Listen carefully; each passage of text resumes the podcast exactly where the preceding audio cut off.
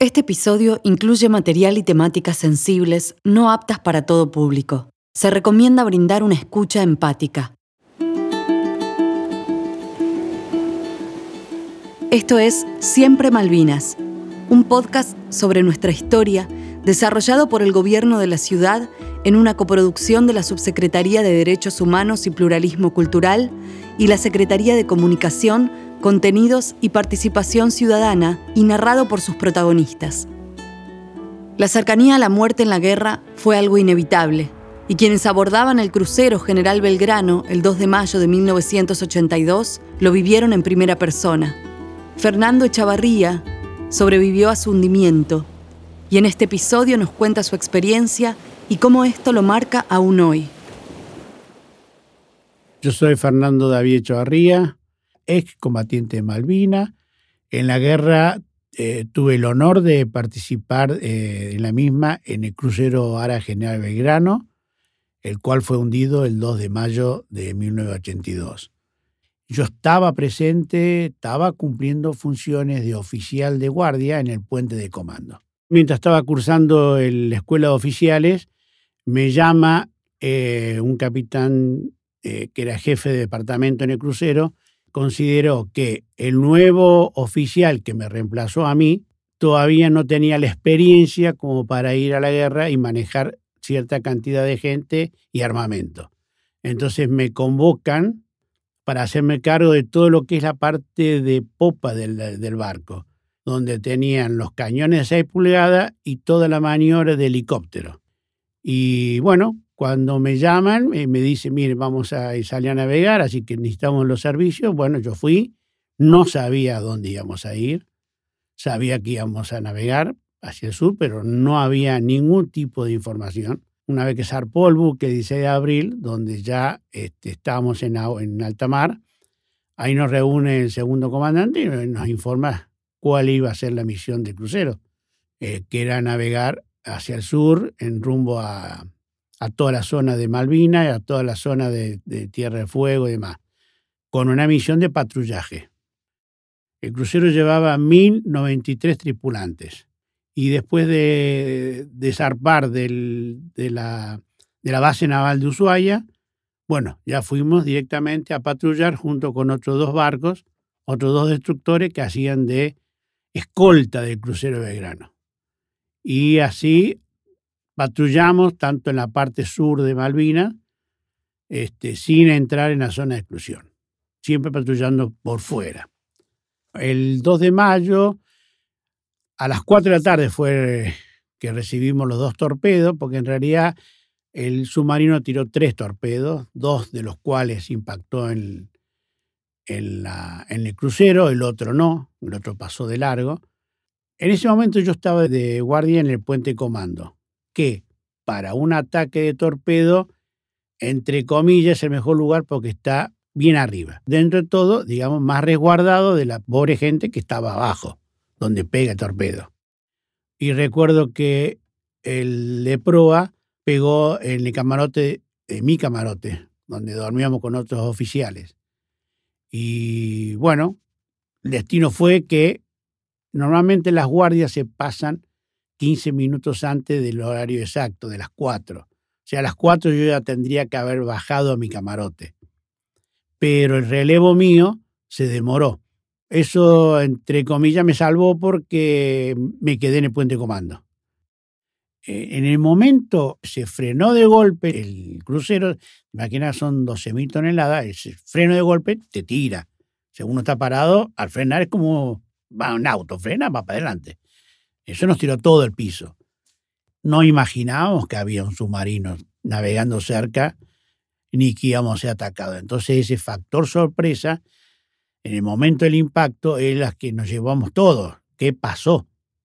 Había fuego, había petróleo, porque todo eso, las partes de los motores al reventar, larga todo ese, ese, petróleo que, que, es con lo que se, la fuerza de propulsión del buque, con calderas y humo, desesperación, porque somos seres humanos, por más frío que uno quiera estar, la desesperación eh, supera todo ese momento. Entonces, ese era tocar la, escalera, digamos, para bajar, eh, estaban todas calientes por el mismo calor de todo eso.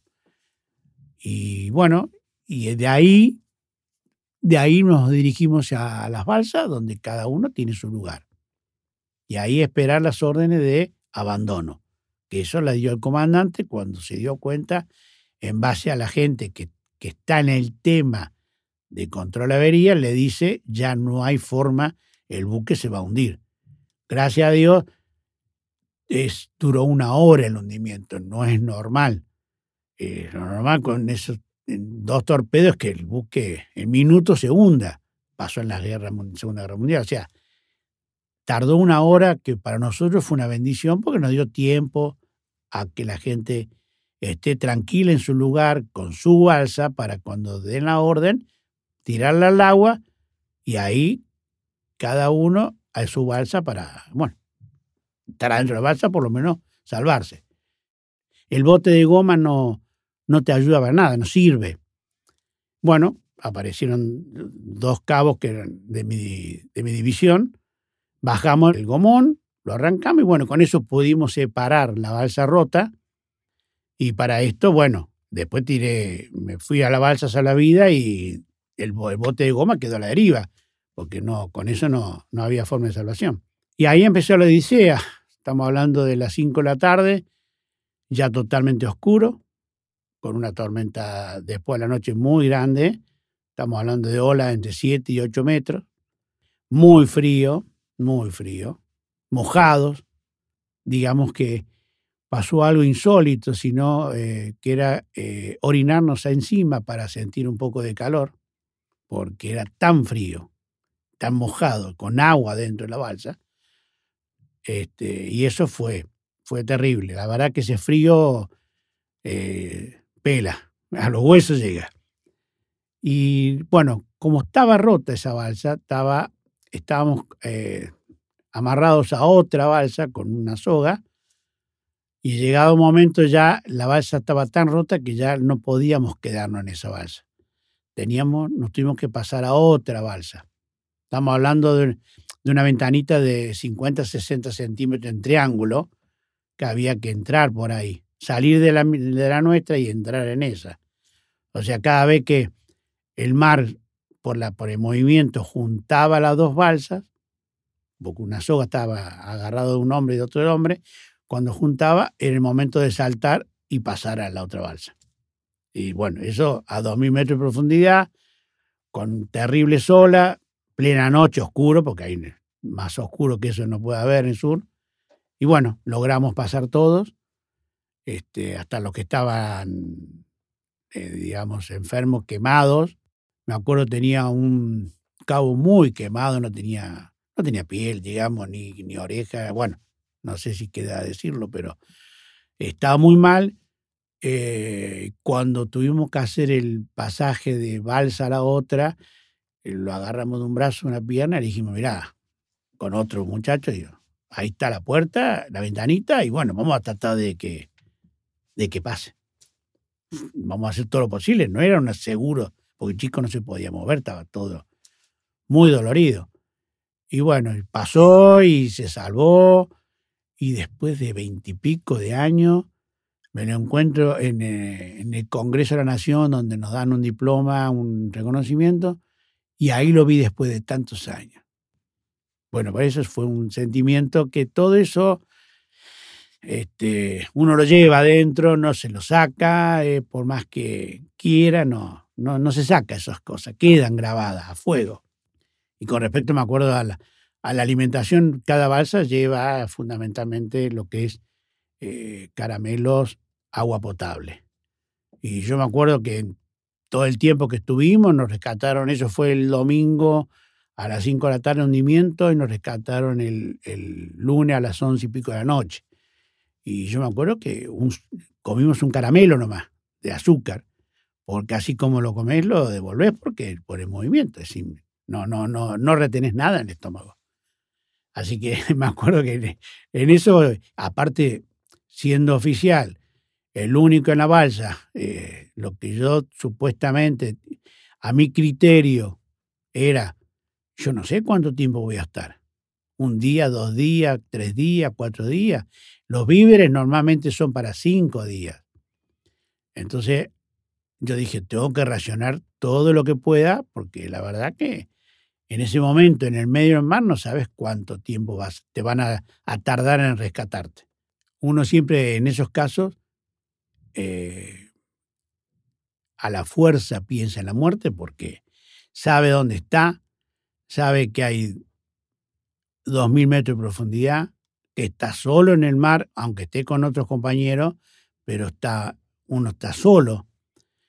Y eso te lleva a pensar, eh, digamos, yo sabía que estaba vivo, pero mi familia no sabía que yo estaba vivo. Y esa parte es la más difícil, porque ahí viene todo, eh, a la cabeza viene todo el, grupo familiar por lo que uno está constituido y que ellos no sabían, porque los informes que iban pasando, a medida que rescataban, iban informando a la familia de los sobrevivientes. Y eso era más preocupación de uno, de, esperar a que lo salven para poder avisar a la familia que estaba vivo. Y bueno, y la muerte hasta que hasta que no te rescatan, no deja de estar dando vuelta en la cabeza. Lo que pasa es que decirle al resto, tranquilos que nos vamos a salvar, tranquilo que el viento eh, y la corriente nos va a llevar para, tal, para tierra, no, era para el otro lado.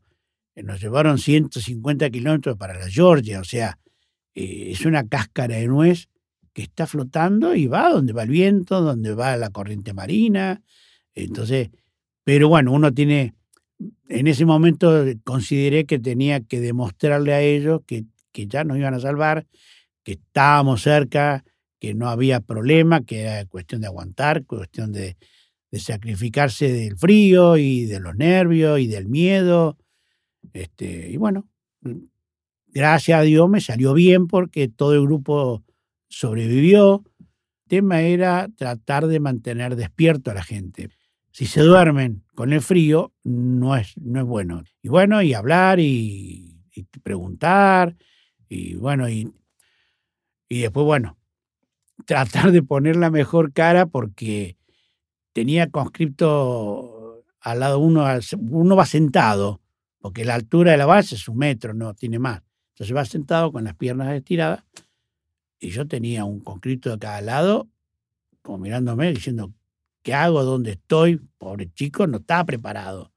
No tenía, digamos, por más que yo tenía 24 años, ya tenía años de, de práctica, de experiencia, sin haberla vivido realmente. Y bueno, todo eso te miraban diciendo, ¿y ahora? Y bueno, uno tiene que transmitirle tranquilidad porque la única forma de mantener la, la unidad dentro de la balsa, que es fundamental. En esa época, a las 5 de la tarde ya era noche, cuando nos hundieron, y a las 10 de la mañana empezó a amanecer. Entonces, ese se hace más difícil de noche que de día. Es como acá nos pasa en la vida cotidiana. De día con el sol parece una cosa y de noche es otra. Eh, para el rescate, em, yo creo que habrán sido también el día lunes, 5, eh, 6 de la tarde, que era noche ya, logro ver en el horizonte una pequeña luz, pero estamos hablando como si fuese una cabecita de un fósforo. Esa luz. Bueno, dije yo, una luz tiene que ser un barco otra no hay. Sabiendo dónde estábamos, en, el medio del mar, tiene que ser un barco. Y si es un barco, por más que sea inglés, por más que sea argentino, nosotros supuestamente nos van a salvar. Y bueno, y ahí fue la odisea de, de, verlo y que cada vez más grande, cada vez más grande, pero eso eran las 5 o 6 y fue a las 11 y pico que nos llegaron. O sea, interminable interminable. Llega el barco, eh, bueno, con los reflectores nos ilumina todo y, y ahí es donde uno, eh, el, barco de rescate, el Gurruchaga, tiene como una red tirada sobre el costado del el, eh, sobre estribor como una red de, con cuadrados como para poder uno ir trepándose. Entonces, desde la balsa, cuando el, oleaje juntaba sobre el barco, sobre el, el Gurruchaga, ahí saltaba uno y se iba trepando como araña por ese, como si fuese mm, una red de pesca, pero más grande, ¿no? Y hasta que el último, en el caso nuestro, el oficial, tiene que romper la balsa para que eso eh, no engañe a otro barco de rescate y se mueva para ir a ver esa balsa y esa balsa está vacía. Entonces, es romperla para que se hunda. Entonces ya ningún otro barco va a ir a... Si yo la dejamos armada flotando, pierde tiempo otro barco en ir hasta ahí a rescatar cuando no hay nadie. Y bueno, el último eh, es el oficial el que baja. Y bueno, y ahí fue cuando no, llego a cubierta, trepo, llego a cubierta. Eh, yo me acuerdo, es una anécdota. Viene un cabo y me dice, me, me dice por favor su nombre y apellido. Y en ese momento, porque eh, cuando yo pisé la cubierta, recién es cuando a mí se me aflojan las piernas. Ahí recién afloja los músculos, la tensión. Y me acuerdo que le dije, ¿por qué no deja de joder? Déjame joder que me pedí el nombre. Y me fui, me llevaron un camarote. Y después rato, pero no sé si fue una hora o dos, un compañero me dice, ¿ya diste tu nombre? ¿Para qué? Porque ellos avisan con eso a Puerto Belgrano, Puerto Belgrano toma el, el nombre, apellido y avisa a la familia que está sobre. Así que mi familia se enteró recién el martes a la mañana de que yo estaba vivo. Cuando subí a la cubierta del Guruchaga, bueno, fue una sensación realmente de alivio, porque sabía que ya la muerte como que había quedado atrás. No estaba como una posibilidad. Este, ya mi pensamiento era otro. El buque siguió rescatando balsa. Una vez que finalizó la tarea, ya el, aviso Gruchaga se dirigió al puerto de Ushuaia. Y ahí fuimos todos. Bueno, ahí sí, al bajar a tierra ya la sensación fue mucho más agradable realmente. En tandas iban volviendo en avión a Puerto Belgrano, que es la base donde estaba el crucero Belgrano, Bahía Blanca y aparte la familia, toda la familia de la tripulación vive en vivían en Bahía Blanca, porque estábamos destinados en Puerto Belgrano. Y bueno, de ahí este, nos llevan por tanda en avión eh, a Puerto Belgrano, a Bahía Blanca, y yo me acuerdo que llegué a mi casa el miércoles a la noche, no sé si habrán sido las 10, 9 de la noche, porque era invierno, este, bueno, y ahí volví ya a mi casa. Yo ya tenía en ese momento dos hijos. O sea, fui a la guerra con dos hijos. Todas las generaciones tienen que saber que los que quedaron en tierra en Malvina y los que quedaron en el fondo del mar, eh, no fue en vano, fue por una lucha, por, por un país, por una bandera. Es una forma de mantener vivo ese sentimiento de Malvinas. Pensar en Malvinas es reflexionar sobre un hecho del pasado que nos duele como si fuera presente. Cada 2 de abril, al conmemorar esta fecha, debemos reflexionar sobre lo que conlleva ir a la guerra y reconocer la diversidad de experiencias que cada veterano y sus familias atravesaron para que Malvinas viva en la memoria colectiva. Recordamos el pasado especialmente para recuperar y honrar las historias de quienes arriesgaron su vida por nuestro país sabiendo que nos dejó una herida que aún hoy sigue abierta.